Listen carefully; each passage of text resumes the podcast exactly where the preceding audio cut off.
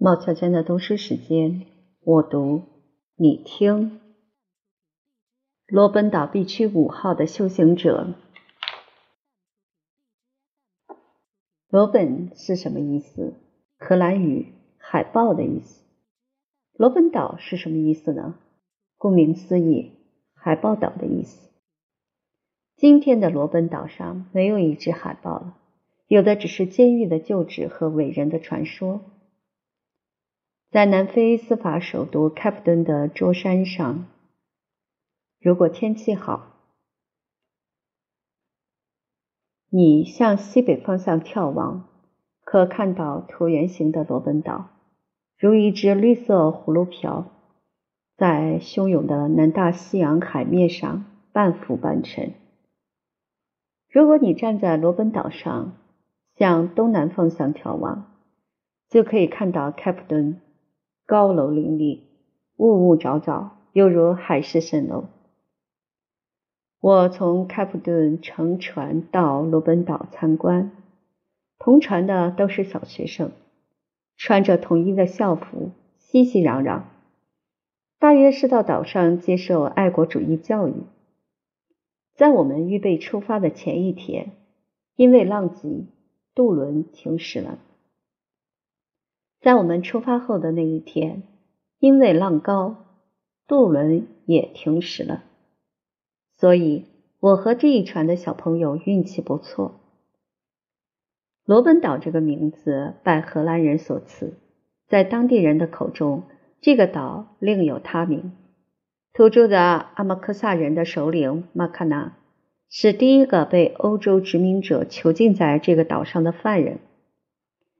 马卡纳不甘屈辱，英勇出逃，纵身跳入了冰冷的大西洋。不幸的是，他没能游到岸边，在波涛中长眠。当地土著人谁也不愿意用荷兰语名字称呼这个岛，他们叫它马卡纳岛，以纪念那宁死不屈的酋长。望山跑死马，在大西洋暗淡扩大的背景下。人很容易低估从岛上到陆地的这段距离。即使乘坐现代化的游轮，从开普敦到罗本岛，单程也需四十五分钟。虽说今日可出海，但风高浪大，颠簸不止。这片海域以其永恒的激荡不安而闻名于世。越靠近罗本岛，海流越是湍急。尽管高大的灯塔日夜光芒四射的指引，还是有二十九艘船只在附近沉没。残骸深藏在罗本岛周围海底。登上罗本岛，本以为看到的是阴森恐怖的玉质，或者还有嶙峋的白骨和稀薄的喀瑟血迹，但是完全出乎意料。罗本岛上芳草萋萋，莺歌燕舞，空气清新，艳阳高照，如同巨大的森林公园。绿树掩荫下的监狱旧址，如果忽略高墙的峻立和铁丝网的缠绕，竟类似一处静谧的别墅区。当然，这是非常不相宜的观感，但并非说谎。斗胆写在这里，以描述我看到罗本岛的第一印象。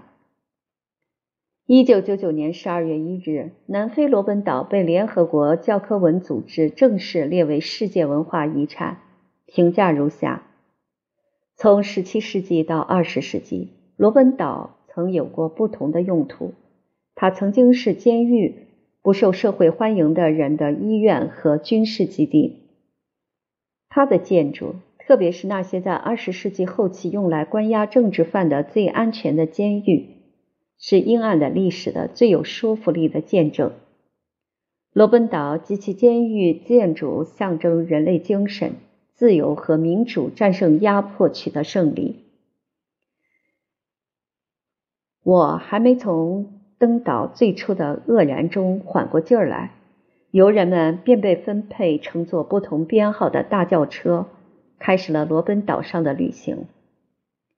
我原以为罗本岛除了监狱别无其他，但从大轿车车窗居高临下望去，植被茂盛，鸟类众多，有从大陆不辞劳苦飞过来的鹌鹑和朱鸡，还有各种海鸟翩翩起舞后垂直降落。头顶有白鹭和苍鹭低空翱翔，脚下的灌木丛中遍布奇花异草。若干种不认识的鸟儿在树上搭巢见穴。骑车的导游是一个有着轻微卷曲头发的黑人小伙，精瘦的似乎只有皮肤和肌腱，毫无赘肉，非常健谈。我问：这么多动植物？是这里成了世界文化遗产之后加强保护才繁衍起来的，还是原本就很茂盛呢？小伙子说：“罗本岛原来基本就这样。最早这里海豹栖息，海风强劲吹拂，长不成太大的树，灌木也是稀稀落落的。为了给麻风病人提供好的疗养环境，人们开始种树。有了树。”动物也就多起来。现在岛上生活着两种两栖类动物，就是蜥蜴和壁虎。蛇呢有三种，乌龟有一种，羚羊很多，有一个庞大的家族，比如白纹大羚羊、跳羚、小岩羚和玄角大羚羊等等。此外还有很多鸵鸟。看他如数家珍的样子，我心想：一个岛地方有限，还不挤得够呛，不由得发问：罗本岛到底有多大呢？他搔搔耳朵，撇着嘴说：“人们常常以为罗本岛很小，这很不确切。它是南非第一大岛屿，面积约有五百七十四英亩。”可能发现我反应茫然。判断我对英亩的概念模糊，他接着解释道：“一英亩约合四千零四十七平方米，算下来，罗本岛有大约二百三十万平方米大小。”我频频点头，表示确信罗本岛有容纳众多动物的充分空间。黑小伙反问我：“您到罗本岛来，一定事先对罗本岛的历史有所了解吧？”幸好事先做了一点功课，不然会让这个小伙子失望加小瞧。我说，在四百多年里，这个岛基本上有两个用途：一个是用作医疗，把麻风病人和精神病人单独安排在这里，远离大陆，以免影响正常人的世界；另一个重要用途是囚禁囚犯和逃亡者。早年间有来自安哥拉和西非的奴隶。还有东方国家的王子，反抗英殖民主义的革命领导人，而罗本岛让世界都为之铭记的，是因为这里囚禁过曼德拉整整十八年。黑人小伙子对我的回答还算满意，他说：“哦，不只是曼德拉，这个岛自一九六一年开始被当时执政的白人国民党政府用来关押政治犯。”到一九九一年五月，最后一名政治犯离开这个岛。此地总共关押过三千多名黑人政治活动家，其中包括非国大领导人沃尔特·西苏鲁、南非前总统姆贝基的爸爸戈文·姆贝基、现任总统祖马。总之，罗本岛是一个浓缩历史的地方。我心想，这么多斗士曾聚集此地。思考过南非的未来蓝图，真乃圣地。大轿车来到了岛子的东面，小伙子开始履行他的工作职责，半倚着车前方的不锈钢栏杆，手持麦克风介绍说：几千年前，罗本岛曾与大陆相连，后来渐渐分离，就成了海豹和企鹅的家园。十七世纪时。来自欧洲的海员和水手会上岛捕捉动物充饥。那时候，岛上的企鹅和海豹非常多，趴在地上晒太阳。你一眼望过去，几乎看不到土地的颜色。后来，荷兰人到岛上采集贝壳，烧制石灰，开采石头，用以建造开普敦城堡。再往后，这个孤岛就成了精神病和麻风病人的收容站，然后是充当监狱。很多人死在岛上，被就地掩埋。我们现在所处的位置在罗本岛东部，这里就是以往的墓地。尸骨胡乱地混杂在一起，人们直到现在也分不清这些尸骨到底是黑人奴隶、麻风病人的，还是矢志不渝的革命者的。一九六四年六月十二日，曼德拉被判处终身监禁。一九六四年，他被用飞机送往罗本岛，意味着在监狱里了却一生。入狱之处，曼德拉的体重下降了近二十千克。所有的人屏气牺牲，行驶中的旅游车好像一辆灵车。车子停下，已是海边。黑人导游说：“曼德拉他们曾在这里捞海藻、海草。”罗本岛受来自南极的本格拉寒流的影响，冰冷多风。犯人们没有任何防寒防水的装备，穿着单薄球衣站在海水中，非常累人。海藻并不值钱，监狱的管理者们只是试图用这种苦役折磨政治犯，并摧毁他们的信仰。我站在海岸边，看海水激猛地拍打礁石，很多水草在波浪中一起一伏的飘荡，好像水妖绿色的长发。捞起海藻几乎是毫无意义的，只是让你在枯燥和衰竭的磨难中。经历惩罚而绝望，脚下刺骨的海水也许打湿过曼德拉的身躯。我想，在这种毫无成效的劳作中，曼德拉一定很多次的想过，自己有可能永远留在罗本岛上，自己的白骨也会就地掩埋，但他无所畏惧的承受着这一切，坚持自己的信念，决意把牢底坐穿。人是置之死地而后生的，连死都不怕了，他必定会更缜密的思考如何活着。之后来到了著名的石灰矿，那是依山开出的一个岩石大坑，山岩狰狞，反射着鹅白色的阳光。此刻还是南非的初春，岩石也被炙烤得如餐桌上要烫熟鸡蛋拌饭的石锅。导游说：“夏天的石灰矿简直就是大火炉，岩石滚烫，粉尘飞扬，条件非常恶劣。政治犯们要用尖镐和铁锹挖掘出石块，再用锤子把岩石砸成小块，最后将石灰石装上汽车。曼德拉带着镣铐，在这里劳作过无数天，手掌起泡，脚踝磨裂。”浑身像雪人似的沾满了石灰粉。由于石灰粉迸溅入眼，曼德拉得了眼疾，终生未愈。狱方规定，政治犯苦役中不许说话，甚至不得交换眼神。谁犯了禁令，罚三顿，不许吃饭。当时罗本岛上关押着一千多名政治犯，大牢房每间关押六十个男性黑人，重犯单独关押。曼德拉被独自关押在 B 区五号，监号为四六六六四，意为一九六四年的第四百六十六名犯人。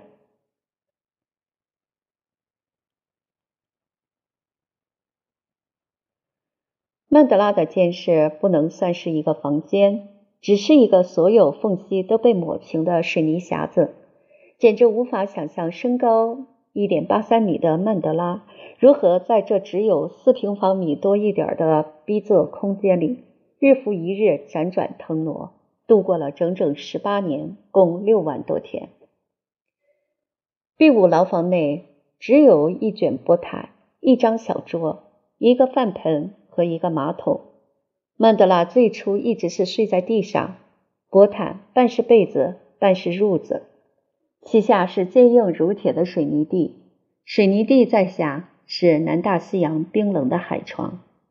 如此睡了十年之后，曼德拉背部生病，患上了高血压。他再三争取，才得到了一张很小的床。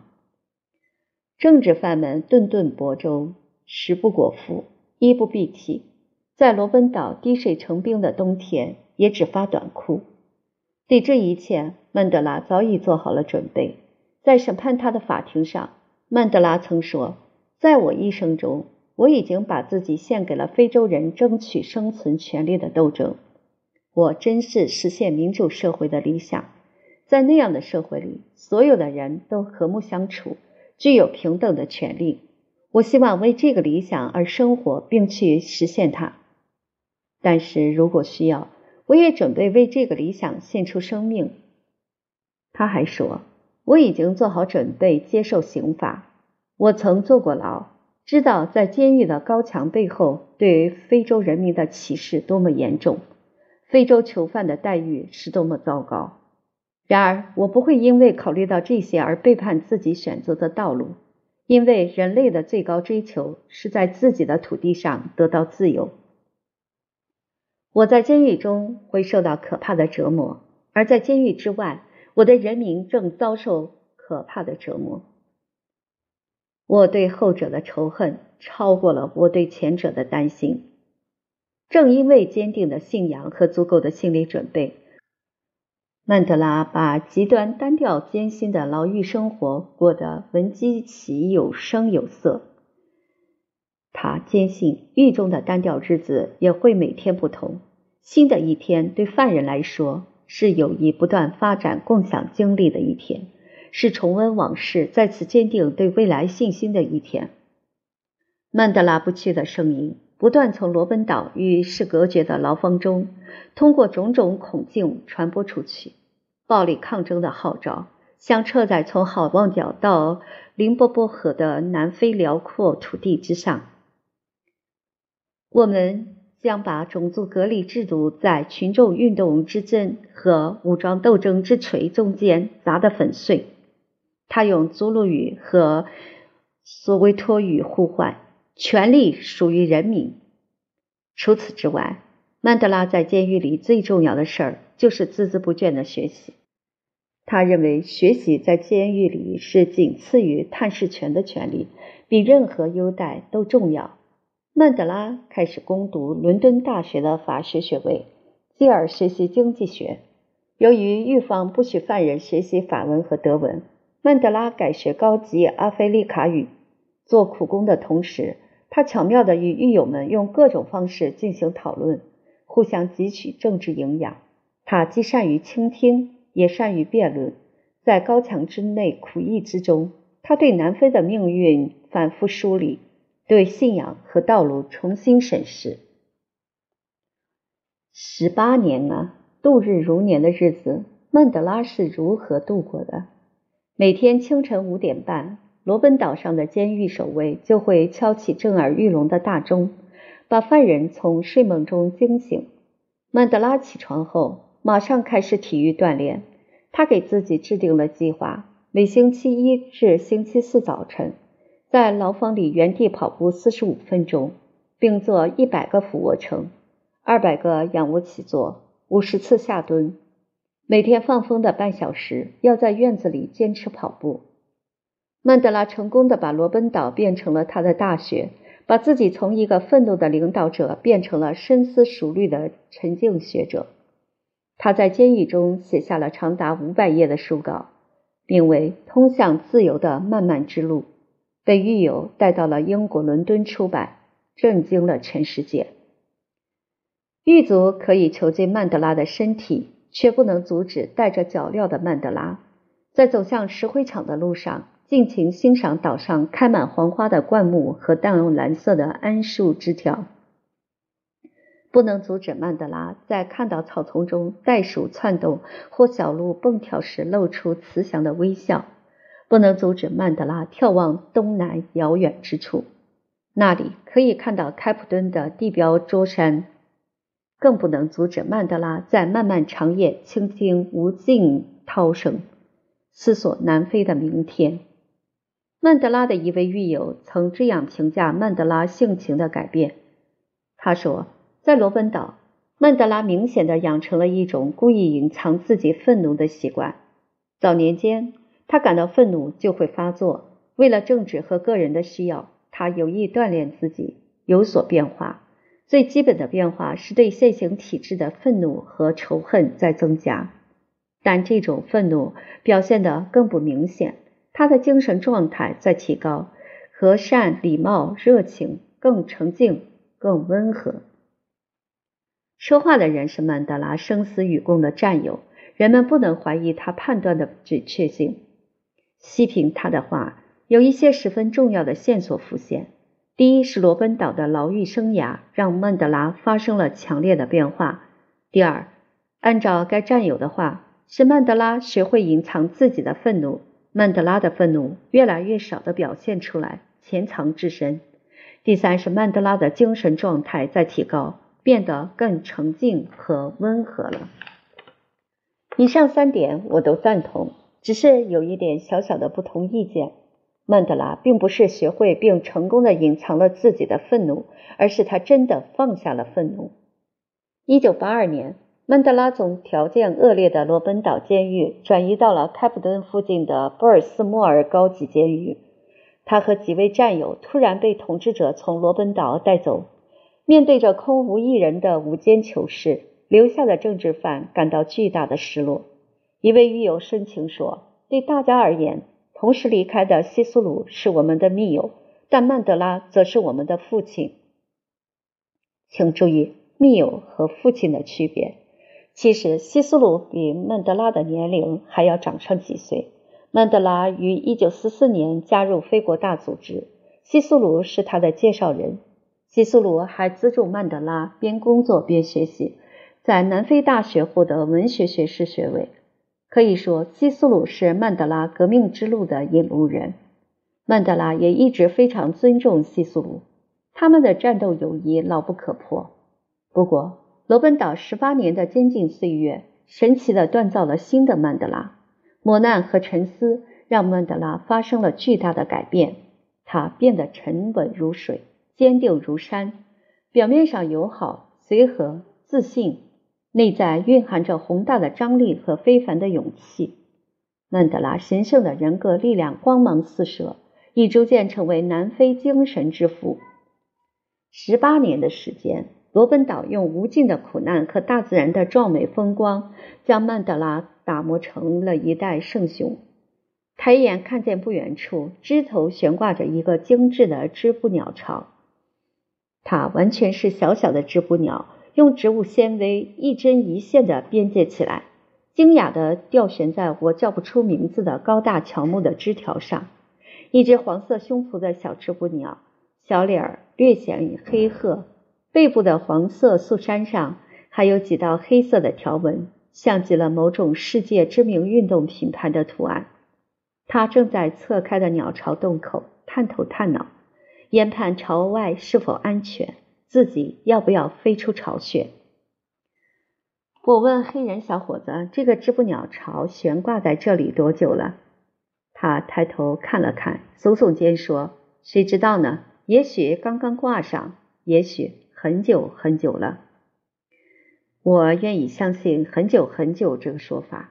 也就是说，这只黄胸脯的织布鸟在罗本岛上已经繁衍了很多代，已足够古老。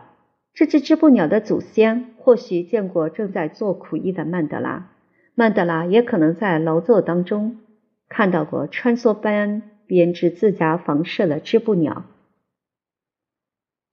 注意到不久之后精致的鸟巢大功告成，想来曼德拉会沉思，想起自己颠沛流离中的妻女和未来南非的蓝图。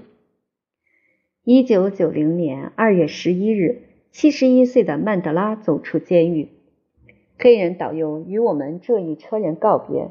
他说：“你们马上要到大牢房去受教育。”一九九六年九月，罗本岛成为国家博物馆后，很多过去的犯人和看守都回到岛上，成为志愿者，向游客讲述当年的故事。听当年犯人描述坐监牢的经历，我可以理解。听当年的狱卒述说那段历史，让人别扭。起码在中国国内没有这样的先例，后者会是怎样的口气？黑小伙很敏感，马上看出了我的疑惑，说曼德拉对囚禁他的警官们的态度有所不同。对低级警官，他显得很和气，甚至是慈祥。年轻的看守对他也很友好，还会向他请教工作和社交问题。对高级警官，曼德拉会质问他们为什么要迫害我们。你的肤色并不能使你显得更加高贵。我们都是人。对中级警官呢，曼德拉与他们的关系也不太好。曼德拉发觉，他们为了爬上更高的台阶，表现常常比高级警官更加凶狠。曼德拉会对他们说：“听着，你不能做出这样的决定。我要见你的上级。”曼德拉出狱以后，认为告别仇恨的最佳方式是宽恕。他彻底原谅了当年的狱警。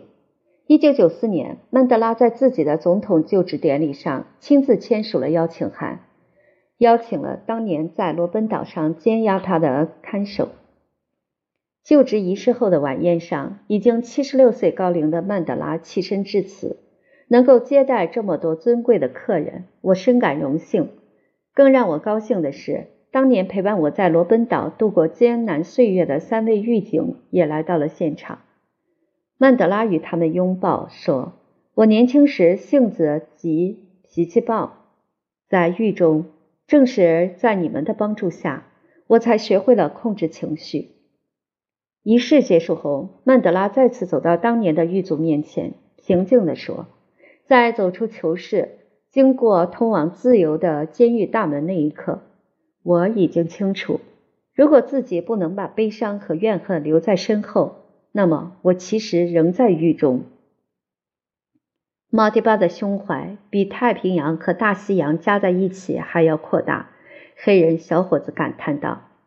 马蒂巴是南非民众对曼德拉的爱称和尊称，意思约略等于父亲。告别小伙子，我们向关押政治犯的大牢房走去。引导我们的新向导是一位七十岁左右的老人，面色黧黑，身材如一根细弱铁钉，双唇很薄，滔滔不绝地向大家介绍着当年政治犯在岛上的生活。集体牢房每间大约六十平方米，非常坚固，窗户上密集的铁窗棂并不是后嵌进去的，而是在囚室建造之时。就同步埋进厚厚的水泥墙板中，天衣无缝，融为一体。要想在这种铁壁合围之下破窗而出，是完全不可能的。多少年过去了，囚室仍像堡垒般屹立，让人望而生畏。反对政府五十年，坐牢二十七年，长期倡导武装暴力斗争的曼德拉，在罗奔岛监狱里并没有挨过打。这和曼德拉的地位和国际声望有关。迫于国际压力，狱方有所忌惮，但在大牢房的普通犯人也没有这般幸运，常常被狱吏用镐把和电棍殴打，有时还会发生更残酷的暴行。殴打之后，犯人们还要清洁沾满了自己鲜血的牢房。提倡非暴力的黑人觉醒运动领袖。斯蒂夫·比克就在这里被活活打死。当曼德拉为政治犯所遭受的虐待抗议时，监狱方面的高官振振有词地反问道：“你受到过惩罚吗？”“没有。”曼德拉如实回答。但是他马上严正指出：“你不能只看我一个人，你迫害了我们。”这位铁钉模样的向导的介绍十分冗长，基本上都是资料上写过的内容。他本人看起来很激动投入，时不时的像列宁演说一样高举拳头挥舞着。我常常走神，总是在想他到底是什么身份？是当年的囚犯，还是当年的狱警呢？最后我得出结论：他有百分之九十以上的可能是一个狱卒。虽然他能够客观地描述罗本岛上的状况，但是他没有那种经过苦难而淬炼出的金属光泽。曾经的犯人和曾经的狱卒究竟是不同的。走出监狱后的曼德拉担任了非国大主席。曼德拉之所以坐牢，是因为领导非洲之矛从事暴力革命。后来，南非白人政府曾提出，只要曼德拉宣布从此放弃暴力反抗，就可以释放他，被曼德拉断然拒绝。掌权后的曼德拉如何做到不报复？如何团结以前的敌人？如何寻找国民的共同点，统一国家，把国家和民族引导上一条新的道路，是他必须面对的问题。在南非白人统治和种族隔离制度历时三百余载的国度里，黑人四分五裂，历史上从未建立过统一国家。他们过着痛苦而麻木的生活，心目中只有自己的部落、酋长，或满足于在与白人隔离的黑人家园中忍受虚妄的独立自主，或栖身于苏维托之类的黑人城镇，忍受歧视和欺凌。换取能稍稍维持温饱的生活。白人不把黑人当成同胞，黑人也不把白人的国家当做自己的国家。曼德拉曾坦诚，自己在入狱前却曾认为，南非共和国是白人压迫黑人的统治工具。除了推翻它，建立黑人当家作主的新家园外，黑人别无翻身可能。黑人除暴力反抗外别无出路。当被捕入狱、与世隔绝二十多年，经过反思，他警醒地感觉到时代变了。打破种族隔离藩篱不再只有希望渺茫、牺牲巨大的暴力意图，可以另谋家途。他终于决定放弃报复，融化仇恨。他竭力说服狱中同伴，帮助非国大和反种族隔离运动。向谋求和平与自由的道路转型。曼德拉以无与伦比的政治气度，摒弃且嫌，最终与前白人总统德克勒克政府达成政权的和平交接。曼德拉最终完成了理想的胜利。人们常常惊异，在饱受白人欺凌、战友被谋杀、妻离子散。自己身陷牢狱之灾整整二十七年之后，曼德拉怎能做到如此超脱于仇恨？罗本岛上的岁月是一个关键的转折点。在这与世隔绝、无所作为的十八年里，曼德拉日复一日地重复着苦役，看似虚度时光。但一个伟大的思想转折在此萌生，并最终在岛上修炼完成。这是一个面对白骨与鲜血。面对石灰岩与织布鸟，面对蓝天和大海的刻骨铭心的深刻修行，曼德拉的政治生命由此焕然一新。他明白了自己的历史使命，义无反顾地担当起来。他决定将南非当作自己的国家，建立统一的多种族平等相待的新南非。这可以凝聚为一句话。这句话现在镌刻在黑人之都索韦托，让黑人和白人成为兄弟，南非才能繁荣发展。